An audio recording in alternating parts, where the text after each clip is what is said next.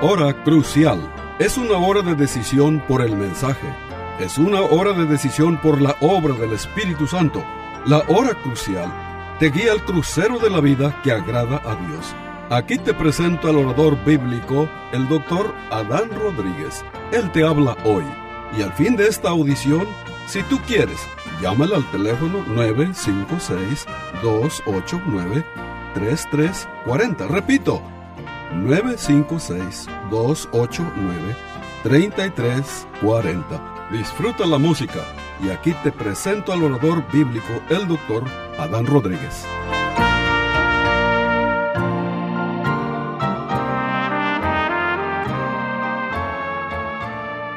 ¿Qué tal, querido radio oyente? Bienvenido a una nueva edición de este su programa, La Hora Crucial.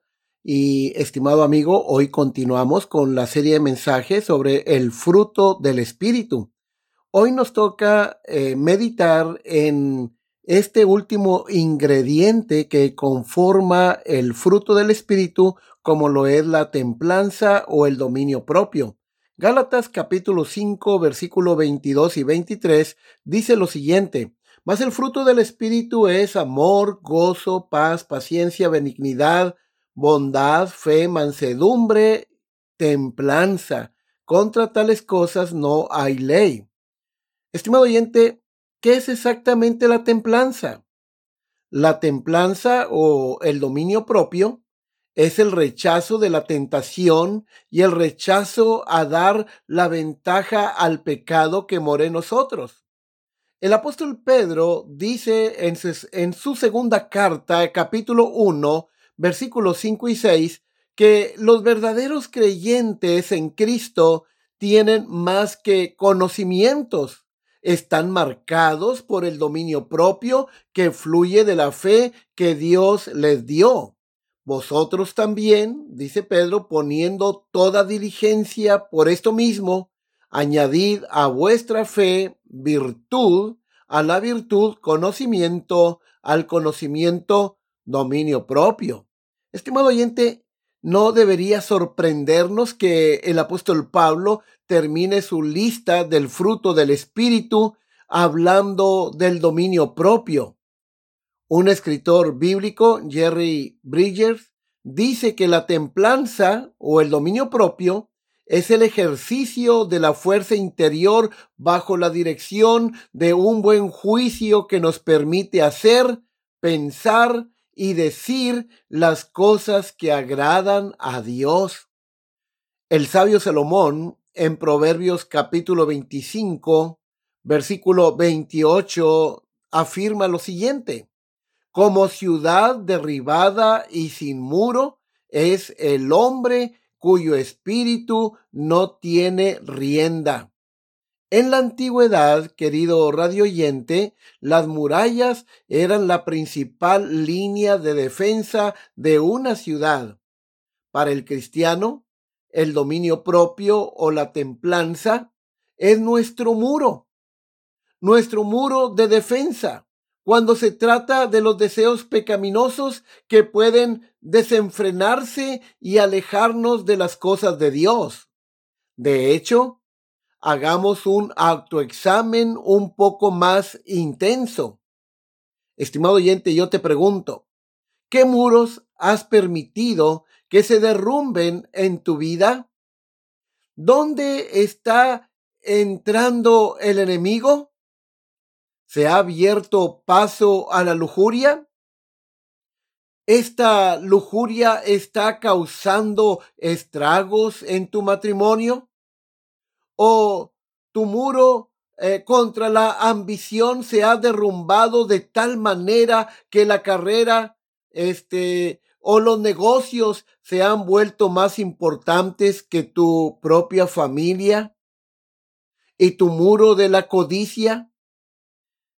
Tus deseos de más han desnivelado el muro que controlaba tus gastos.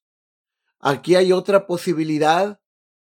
Se ha derrumbado tu muro de confianza en la bondad y fidelidad de Dios de tal manera que te encuentras murmurando y quejándote todo el tiempo. O ¿qué tal este? ¿Ha permitido usted que su muro contra la ira se derrumbe de modo que pierde los estribos por cualquier cosa? Por cierto, la falta de autocontrol puede hacernos sentir mal. ¿No es así? Apuesto a que todos sufrimos de recuerdos dolorosos como ese. El propósito, estimado oyente, de la templanza o el dominio propio es que podamos ser aptos para Dios, que podamos ser aptos para nosotros mismos y aptos para ser siervos de los demás. La templanza o el dominio propio es la puerta a la verdadera felicidad es la puerta a la verdadera liberación de la asfixiante esclavitud del interés propio y el miedo? La mayoría de los problemas dolorosos de nuestra sociedad actual se derivan del hecho de que parecemos abrazar una libertad egoísta que en realidad fomenta la falta de moderación en la vida.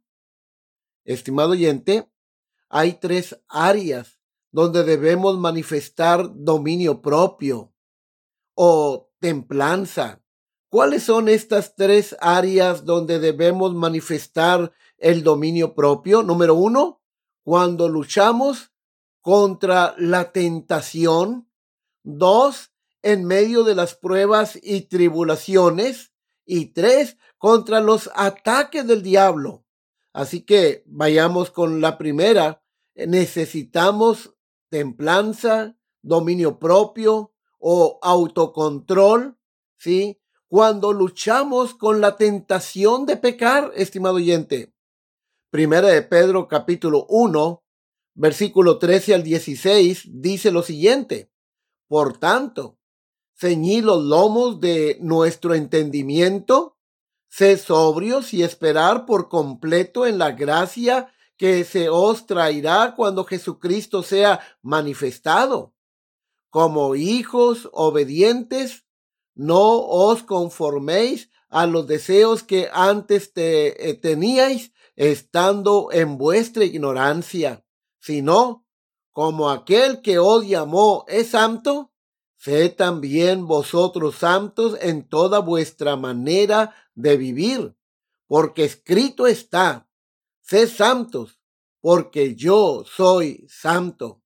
Estimado oyente, la palabra, por tanto, este, conecta este cuatro versículos con el pasaje anterior, es decir, los versículos 9 al 12, donde Pedro el apóstol describió la gran salvación que Dios ha otorgado.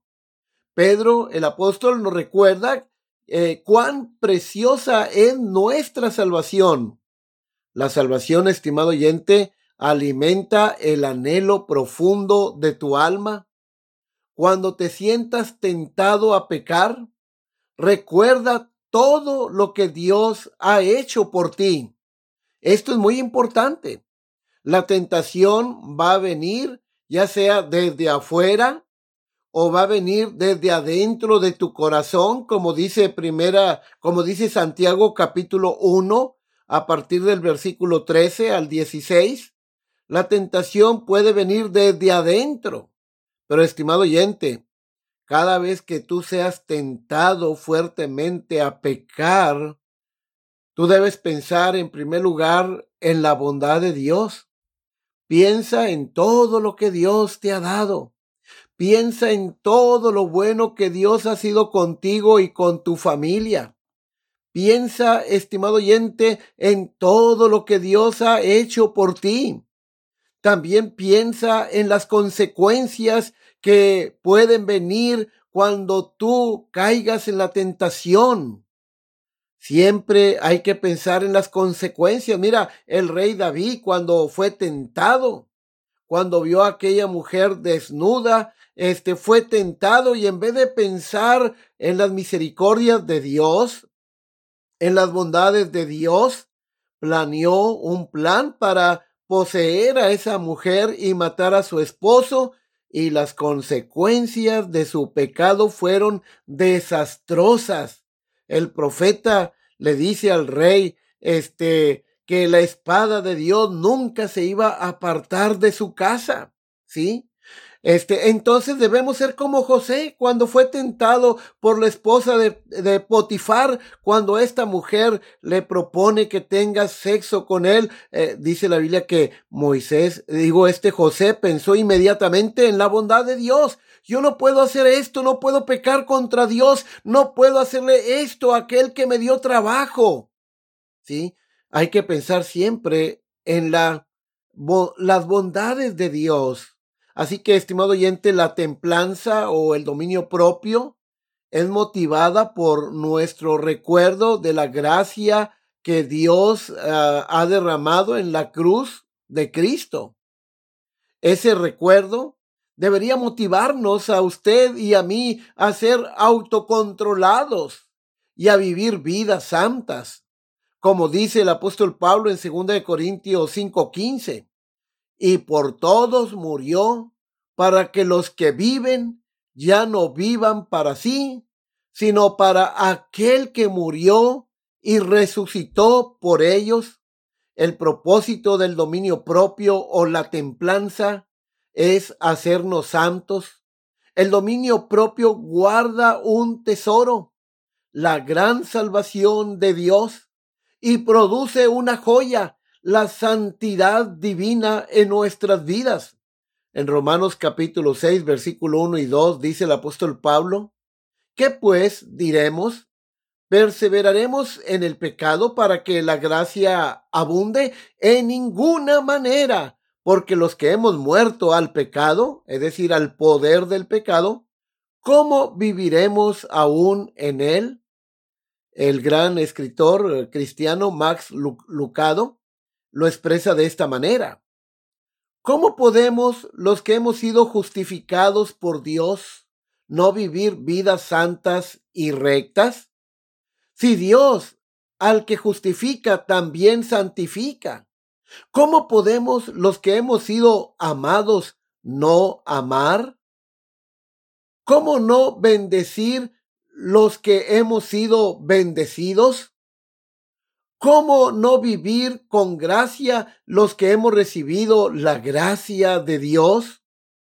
Una vez que experimentamos la gracia de Dios, ¿cómo no dejar que la gracia nos lleve a vivir vidas santas y obedientes? En cierta ocasión, un pastor trajo a vivir a su casa a un niño de 10 años llamado Juan. Este niño era huérfano de padre y madre, ¿sí? Este, y sus padres eran drogaditos, murieron por una sobredosis de heroína. Al principio, al niño Juan le resultó bastante difícil adaptarse a su nuevo hogar. Este nuevo hogar contenía un entorno libre de vicios y de violencia. Con frecuencia, los padres adoptivos le decían a Juan, no, no es así como nos comportamos en esta familia, Juan. No tienes que gritar. No tienes que pelear o lastimar a otras personas para conseguir lo que tú quieres. No, Juan. No. Esperamos que muestres respeto en esta familia. Y con el tiempo, este niño Juan empezó a cambiar porque vivía ahora en un hogar donde se temía a Dios, en un hogar donde se adora al Dios verdadero, en un hogar donde se practica el bien, la bondad, la misericordia, la honradez. Ahora, Juan tuvo que hacer muchos cambios para formar parte de esta familia. No, se convirtió en parte de la familia simplemente por la gracia de esos padres. Le requirió esfuerzo, mucho esfuerzo, cambiar. Seguro que, que sí. Fue difícil, sí, fue difícil, pero estaba motivado para cambiar la forma en que vivía por la gratitud que sentía por el increíble amor que había recibido de este su nuevo hogar. Querido hermano en Cristo, nuestro santo Dios envió a su único Hijo para morir por nuestros pecados y liberarnos de las garras del pecado. Nos adoptó en su familia. ¿No es suficiente motivación para abrazar este fruto del dominio propio o la templanza? ¿No te hace querer resistir la tentación y luchar por la santidad? Otra área donde necesitamos ejercer templanza o dominio propio, estimado oyente, es cuando estamos pasando por pruebas, sufrimientos y tribulaciones. Vean los siguientes textos. Por ejemplo, Primera de Pedro capítulo 4 versículo 7 declara, mas el fin de todas las cosas se acerca. Sed pues sobrios y velad en oración. Ahora, la segunda carta del apóstol Pedro capítulo 3 versículo 10 afirma lo siguiente. Pero el día del Señor vendrá como ladrón en la noche, en el cual los cielos pasarán con gran estruendo, y los elementos ardiendo serán deshechos, y la tierra y las obras que en ella hay serán quemadas. El apóstol Pedro nos recuerda que este mundo está llegando a su fin.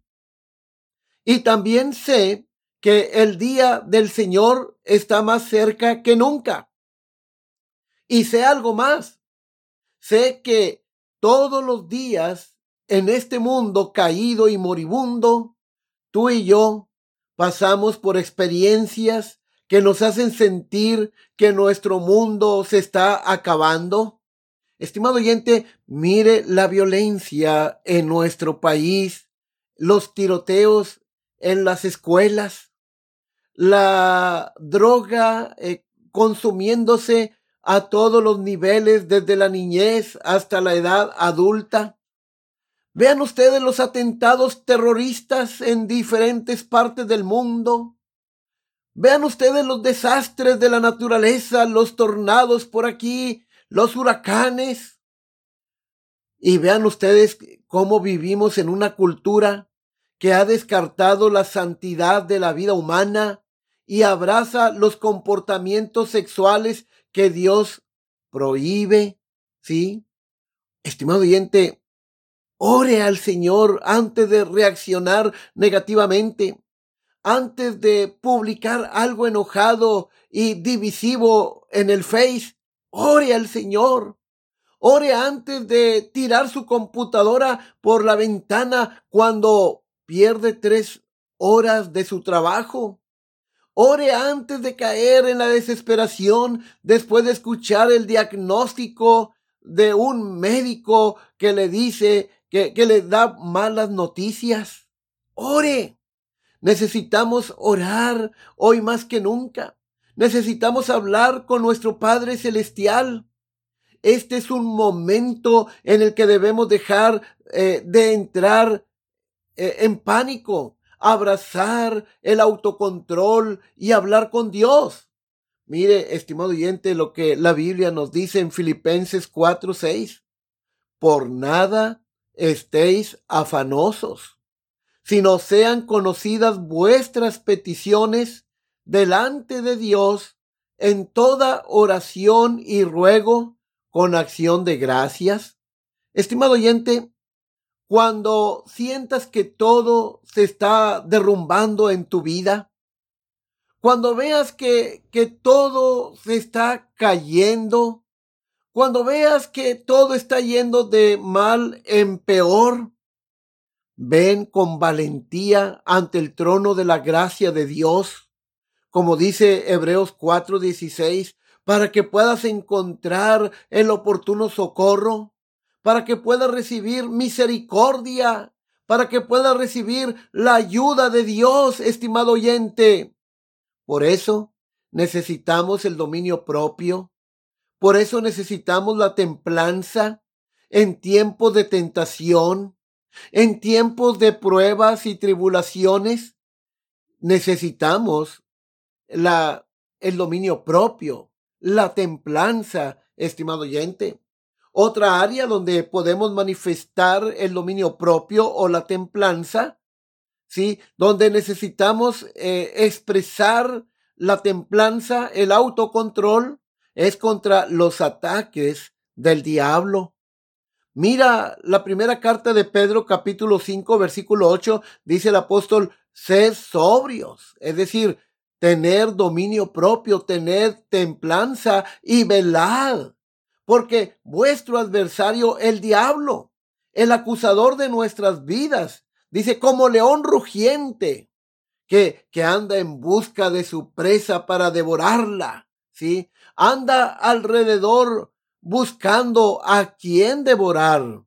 El apóstol Pedro dice que debemos estar alertas, porque el diablo anda alrededor nuestro buscando a un cristiano con la guardia baja.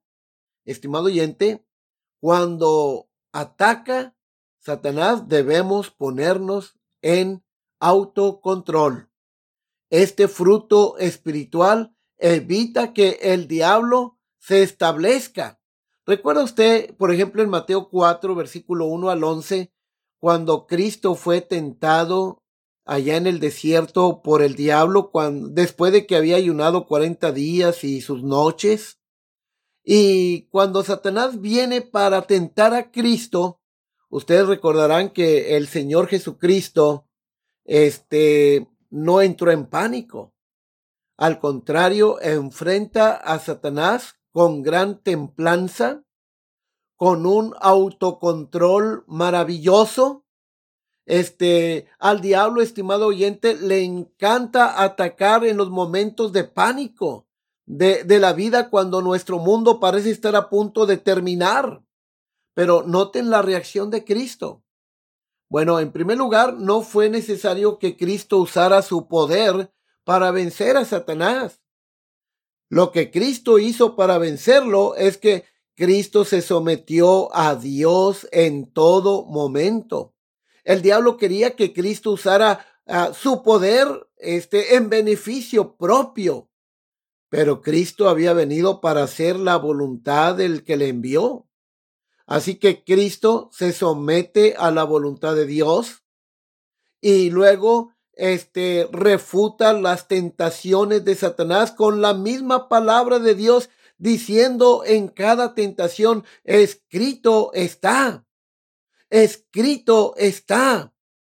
Decía el gran predicador Carlos Spurgeon que no podemos evitar que los pajarillos vuelan, vuelen este, eh, arriba de nuestra cabeza, pero sí podemos evitar que hagan nido. Ahora, estimado oyente, a Satanás le encanta atacarnos en esos momentos en que somos débiles. Le encanta cuando nuestros muros de autocontrol se han derrumbado o caído, porque entonces Él puede entrar fácilmente y causar estragos en nuestra vida. El apóstol Pedro dice que la mejor defensa en estos tiempos es la resistencia. Resistir al diablo, ¿sí? Y él va a huir de nosotros, dice el apóstol. Si te das la vuelta y corres, el diablo solo te va a perseguir y te va a dominar.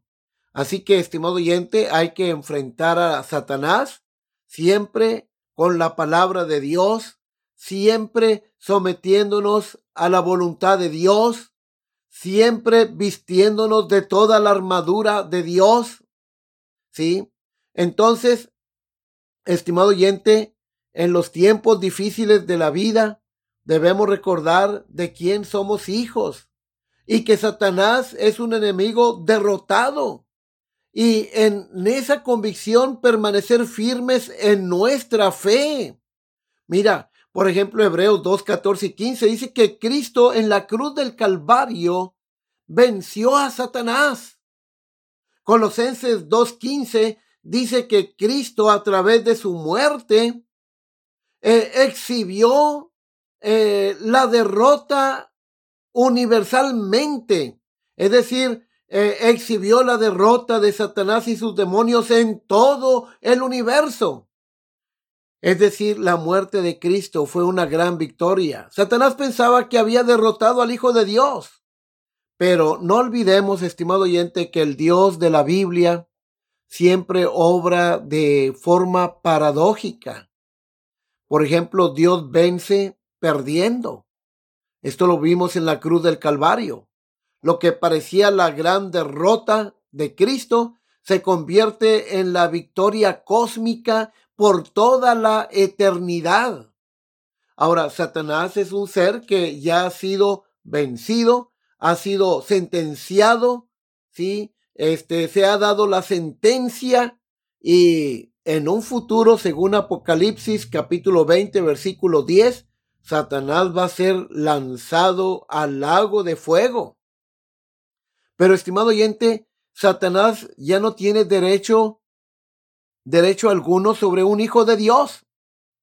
Sí, Satanás ya no tiene ningún derecho porque Cristo lo ha vencido y nosotros fuimos comprados, sí, por la sangre de Cristo. Fue el precio que Cristo pagó su sangre preciosa, sí, nos redimió no con cosas terrenales como oro o plata, sino con su sangre preciosa. Entonces le pertenecemos a Cristo a nuestro nuevo Señor. Satanás no tiene más derecho sobre nosotros. Esto no quiere decir que no debemos estar alertas contra las acechanzas del diablo. Se cuenta que en cierta ocasión un misionero este, en África salió a hacer unas visitas a la comunidad. Cuando él regresó, vio que a la entrada de su tienda estaba una gran serpiente una serpiente venenosa.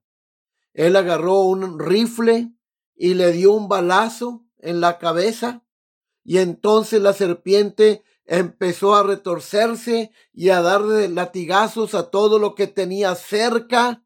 Ahora yo le pregunto, este animal ya estaba herido de muerte, pero en ese estado herido de muerte, ¿verdad que no era prudente que este misionero se acercara a querer tocar a esa serpiente?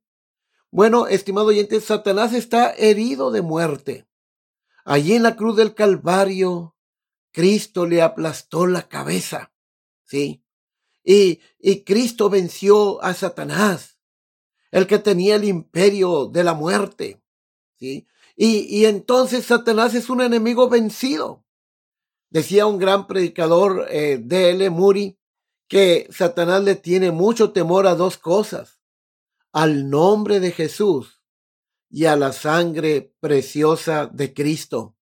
Estimado oyente, entonces debemos manifestar este autocontrol, dominio propio cuando somos atacados por el diablo, ¿sí? Debemos manifestar eh, dominio propio o templanza cuando estamos pasando por momentos de pruebas, de sufrimiento, de tribulación. El Dios que nos redimió está con nosotros y Él puede usar todas las cosas para nuestro bien, inclusive nuestras desgracias. Dice Romanos 8:28 y sabemos que a los que aman a Dios, todas las cosas ayudan a bien, esto es, a los que conforme a su propósito son llamados. Y estimado oyente, debemos también manifestar autocontrol, ¿sí? Dominio propio, eh, estimado oyente, este, en cuando somos atacados por Satanás y también en medio de las tribulaciones, en medio del sufrimiento, en medio de la adversidad, debemos mostrar autocontrol, dice la Biblia, dominio propio, ¿sí? Entonces hay que mostrar realmente este, este fruto del espíritu, ¿sí? E, es bien interesante, ¿no? Mostrar el autocontrol, como dice la Biblia, también, estimado oyente, este, como lo hemos dicho, este, cuando luchamos con la tentación de pecar, ¿sí? Cada vez que seamos tentados a pecar, bueno, hay que recurrir a la templanza,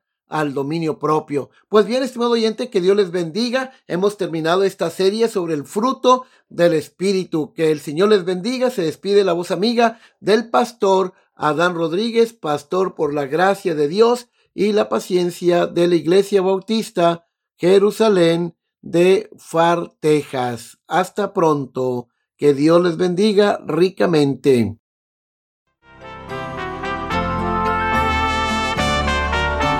Este fue su programa La Hora Crucial. La Iglesia Bautista Jerusalén y su pastor Adán Rodríguez agradecen a su bella audiencia y les recuerda que los días lunes y viernes a las 12 horas del mediodía, este programa se repetirá sin falta. Y si usted vive en la frontera, le invitamos a que asista a nuestro culto de adoración los domingos a las 11 de la mañana. El santuario del templo Jerusalén se encuentra en la calle Cafri, a una cuadra de la biblioteca de la ciudad de Far, Texas. Llame al doctor Adán Rodríguez y con gusto le informará. Teléfono 956-289-3340. O si usted prefiere escribir, hágalo. La hora crucial, PO Box 774, Far, Texas 78577. Repito, la Hora Crucial, PO Box 774, FAR, Texas 78577.